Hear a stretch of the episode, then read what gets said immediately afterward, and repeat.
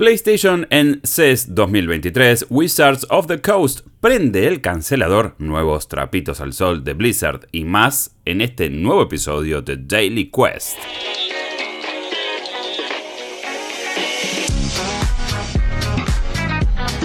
¿Qué tal? ¿Cómo estás? Te doy la bienvenida a este nuevo episodio de Daily Quest, el podcast de noticias de New Game Plus, este nuevo medio independiente fundado por quien les habla, además de por Mariano Ripi Riza y Guillermo Guillo Leos. Estamos cumpliendo nuestro tercer mes, así que te agradecemos un montón por la compañía de todos los días.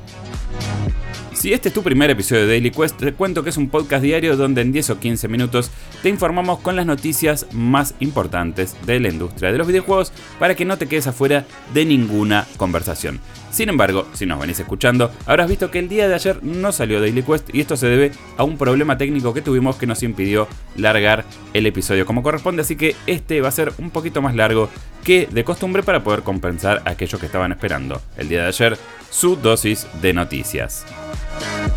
También quiero aprovechar la oportunidad para contarte que este episodio y este podcast, tanto como los otros podcasts que hacemos en New Game Plus, llegan a tus oídos gracias al apoyo de nuestra comunidad que lo hace a través de plataformas como Cafecito en la República Argentina o Coffee para aquellos que residen en el exterior. ¿Qué obtenés con esto? Bueno, con donaciones individuales puedes desbloquear contenido que disfruta toda la comunidad, pero si te suscribís, puedes acceder a distintos beneficios como por ejemplo participar como productor en ciertos contenidos que hacemos, acceder a grabaciones exclusivas en vivo de nuevos contenidos y también participar en sorteos especiales para la comunidad que está suscrita a cualquiera de estas dos plataformas. En la descripción del episodio vas a poder encontrar los links a cada una de estas plataformas donde vas a enterarte de todos los beneficios que tenés si te suscribís.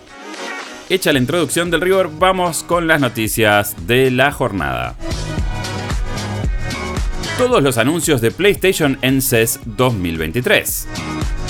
Hace rato que no vemos a PlayStation en una conferencia, en cierto modo sorprende que decidan mostrarse en la Consumer Electronic Show de 2023 que se está celebrando ahora mismo en Las Vegas. Sorprende por el silencio radial que está teniendo la compañía de cara a estos eventos últimamente, pero también es cierto que algo de sentido tiene ya que estamos a un mes del lanzamiento de PlayStation VR 2. Los anuncios de la empresa, sin embargo, no sorprendieron tanto, aunque sí dejaron un poco de tela para cortar. Empecemos por lo obvio, PlayStation VR 2. Las redes sociales ahora mismo están repletas de influencers y periodistas internacionales probando el headset completo con Horizon Call of the Mountain y la verdad que la cosa se ve bastante terminada, al punto que Sony volvió a confirmar que el lanzamiento de este casco se producirá el próximo 22 de febrero, no falta nada. El juego ubicado en el universo de Horizon no será el único título de lanzamiento. Sony promete al menos 16 juegos y se conoció que uno de ellos será Gran Turismo 7, que será totalmente compatible con el casco y cuya versión VR estará disponible de forma gratuita para aquellos que tengan el juego y obviamente el casco. Otro título que se confirmó en el lineup de lanzamiento es el fenomenal Beat Saber. Siguiendo con PlayStation, el propio Jim Ryan, que tomó el escenario de esta conferencia, anunció el hito de los 30 millones de consolas vendidas alrededor del mundo y confirmó que, atención, podemos dar por concluido el problema de faltantes de consolas en todos los mercados a nivel global. Es decir, que en teoría conseguir una PlayStation 5 debería ser mucho más sencillo a partir de este momento, según las propias palabras de Chocolate. Lo interesante de este dato es que podemos sacar alguna cuentita que otra, porque en noviembre, la última actualización de ventas de la compañía, supimos que PlayStation 5 había vendido 25 millones de unidades en todo el mundo por lo que estos nuevos 5 millones sucedieron entre un par de días finales de noviembre y el mes de diciembre del año pasado, lo cual no está para nada mal. También aprovecharon la ocasión para presentar lo que denominan como Project Leonardo, un nuevo control modular que tiene como objeto adaptarse a las necesidades especiales de aquellos jugadores y jugadoras que lo necesiten en un tono similar al control adaptativo que tiene Microsoft. El diseño es muy curioso, son como dos esferas o dos platos con botones y distintos conectores parecidos al de 3.5 milímetros que es el que se usa en los auriculares, que probablemente se utilicen para conectar controles de tipo pedal o sensores de movimiento. Según el propio Jim Ryan, el control fue desarrollado con el feedback de jugadores y jugadoras, además de un consejo de especialistas en accesibilidad para llegar al resultado óptimo. Es algo en lo que continúan trabajando, pero a priori se lo ve muy bien y es una movida que desde acá celebramos, pero no hay fecha de lanzamiento ni precio aproximado, así que habrá que esperar. Pero sí hay una fecha para algo que todavía me sigue pareciendo increíble, que es Gran Turismo, la película. En este mismo escenario de PlayStation en CES 2023 también se pudo ver el tráiler de la película que combina guiños muy evidentes a la serie pero que además tendrá alguna que otra cosita narrativa como para aprovechar la presencia de estrellas como Orlando Bloom, David Harbour o Arky Madegwe. Se estrenará el 11 de agosto de este año en las principales salas alrededor del mundo y con esto concluimos los anuncios más importantes de PlayStation en la Consumer Electronic Show y ahora que vimos a PlayStation en un escenario haciendo una conferencia, nos preguntamos si tendremos suerte el próximo mes de junio para verlos en la E3 2023. Wizards of the Coast cancela 5 juegos en desarrollo. Wizards of the Coast, la empresa conocida por Magic the Gathering y Dungeons and Dragons, anunció que está cancelando 5 juegos de los cuales no tenemos ningún dato, básicamente porque son juegos que ni siquiera fueron anunciados. Esto proviene de un reporte de Bloomberg donde señalan que estas cancelaciones están alineadas con un nuevo foco de la compañía que es básicamente desarrollar y profundizar en aquellas marcas que ya están establecidas. Aunque no se conoce información sobre estos juegos y en cuanto a la cantidad de cancelaciones parece ser algo muy numeroso y trágico, el reporte de Bloomberg detalla que el impacto en los empleados de la empresa es mínimo no llegando siquiera a 15 personas. A raíz de esta noticia, distintos medios se comunicaron con Wizards of the Coast y vamos a rescatar la respuesta que le brindaron a IGN y cito mantenemos nuestro compromiso de utilizar los juegos en formato digital como la piedra angular de nuestra estrategia para llevar juegos a jugadores y jugadoras de todo el mundo. Hemos hecho cambios en nuestro portfolio a largo plazo para focalizar en aquellos juegos que están alineados en desarrollar nuestras marcas existentes y aquellos que tienen el potencial de expandir o aumentar el engage con nuestra audiencia de formas novedosas. Entre los estudios afectados por este cambio de rumbo podemos mencionar por ejemplo a Hidden Path Entertainment y Other Side Entertainment, ambos trabajando en juegos para Wizards of the Coast. Este cambio también sucede en tiempos en los que la compañía estaba ejecutando una expansión bastante agresiva que la tuvo relacionada a varios estudios además de los mencionados recién, por ejemplo, Skeleton Key, que es el estudio fundado por ex equipo de BioWare, e Invoke Games de Montreal, con parte del equipo responsable de Baldur's Gate Dark Alliance. Wizards of the Coast estará publicando, sin embargo, Baldur's Gate 3, un juego desarrollado por Larian, además de un RPG de acción y ciencia ficción a cargo de James Owen, también ex desarrollador de BioWare, y un juego de GA Show creado por Atomic Arcade, por lo que se puede concluir que estos proyectos de momento no presentan cambios en el desarrollo. Lo que faltaba. Reportes indican que Blizzard es el que peor paga a su equipo de testers. Como si no fuesen suficientes datos negativos provenientes de la parte corporativa de Blizzard, ahora se suma uno más porque según parece la compañía es la que peor paga al equipo de testers o Quality Assurance. Estos datos provienen de una movida de transparencia en la industria que impactó en distintas bolsas de trabajo digitales e incluso en los sitios de estas empresas, donde las compañías además de publicar la solicitada referida al puesto que desean cubrir, también indican la remuneración que ofrecen por dicha labor.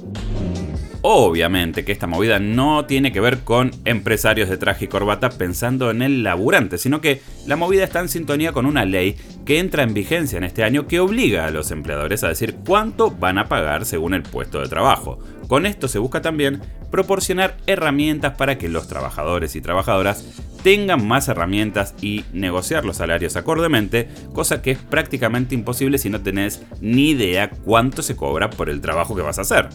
De este modo, empresas como Electronic Arts, Riot Games y también Activision Blizzard empezaron a hacer lo propio, aunque los resultados, como vamos a poder observar, no son tan positivos para los propietarios de Call of Duty y Diablo.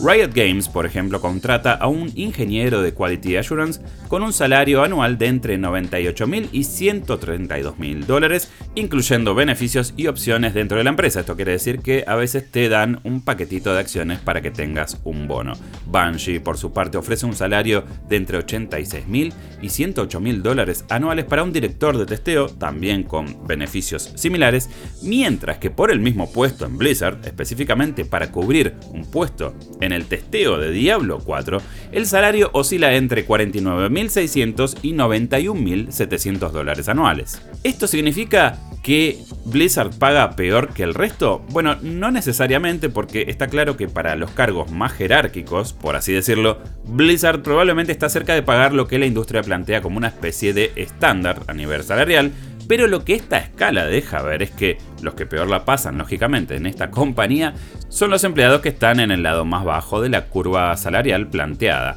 Esto explica en gran medida toda la movida gremial que está sucediendo en Raven Software, Blizzard Albany y la nueva unión de trabajadores conocida como Proletariat Workers Alliance. Todo esto se cuece, todo este caldo denso se cuece mientras entramos en meses cruciales para el destino de la fusión entre Activision Blizzard King, y Microsoft. Y tal vez la única buena para los trabajadores involucrados sea que Microsoft se mantiene neutral y acepta, de hecho, como se ha reportado recientemente, con una nueva alianza gremial para los estudios de Bethesda, la idea de que los trabajadores estén amparados justamente bajo una figura gremial, así que hay que ver cómo termina esta compra para ver el destino de miles de trabajadores. No, Square Enix no se bajó de la movida NFT, blockchain ni Web 3.0. Increíble. Incluso después de la crítica que generó la idea de que Square Enix se meta en la movida de los NFT, blockchain y demás, sobre todo después de lo mal que manejaron franquicias exitosísimas, Square sigue en no solo mantenerse en este mercado, sino redoblar esfuerzos en todo lo que implica NFTs, Web3 y blockchain. Esta nefasta confirmación viene del propio presidente de la compañía, Yosuke Matsuda, quien lo dijo en una carta abierta que la empresa publicó conmemorando el fin del ejercicio 2022 y acá es donde empezamos a palpar el mal pulso que tiene la dirección de Square en la toma de decisiones ya que esto va totalmente en contra de la lógica después del paupérrimo año que tuvo toda la movida cripto, NFT y Web3 a lo largo y ancho de 2022. Y más allá del entusiasmo que muestra la carta, lo cierto es que no hay ningún detalle en cómo van a aplicar estas prometedoras tecnologías en sus juegos ni tampoco qué tipos de proyectos se vienen. Y lo más preocupante es que en la carta no hay ni una sola mención a la llegada de Final Fantasy XVI, ni Final Fantasy VII Remake Rebirth. Es más, Matsuda ni siquiera menciona Forspoken, que sale en un par de semanas, por lo que realmente nos preguntamos cuál es la prioridad de una compañía que, como dijimos al principio, ha chocado Ferraris de la talla de Hitman y regaló todo su portfolio de excelentes estudios occidentales por un par de millones a un conglomerado que los está empezando a desarmar uno por uno. Con esto lo que queda claro es que no debe ser para nada sencilla la tarea de aquellos y aquellas que hacen y publican juegos estando bajo el paraguas de una empresa que, si nos guiamos por los dichos de su presidente, los tiene en el último orden de prioridades y estima con la mejor de las suertes. Y hasta acá llegamos con el episodio de hoy de Daily Quest. Recordad que tenemos varios podcasts en todas las plataformas podcasteras. Por ejemplo, puedes encontrar Weekly Quest, que es donde analizamos la industria del videojuego y te contamos un poco a lo que estamos jugando en el momento. Esto sale semana a semana. Cada 15 días tenemos Debugging, donde te contamos cómo es trabajar y damos una serie de ideas y herramientas para aquellos que por ahí se quieren sumar en esto que es cubrir la industria de los videojuegos como periodistas. También tenemos Cinematic Mode, que es un podcast mensual donde comentamos películas clásicas que nos han marcado de una forma u otra. Todo esto lo puedes encontrar buscando New Game Plus en la plataforma que sea y te vas suscribiendo a cada uno de estos podcasts para no perderte ninguno. Por último, si la plataforma te lo permite y puedes dejar una reseña a nuestro contenido, te pido que lo hagas y cualquier cosa que nos quieras comentar nos puedes encontrar en nuestras redes en arroba New Game Plus OK. También estamos en Twitch todos los días a la mañana y a la tarde haciendo streams de variedad, jugando, debatiendo y demás en twitch.tv barra New Game Plus OK. Y también puedes encontrar contenido nuestro en YouTube en youtube.com barra arroba New Game Plus OK y arroba New Game Plus Streams. Mi nombre es Jeremías Curchi, también conocido como Chopper, y nos volvemos a escuchar en el próximo episodio de Daily Quest.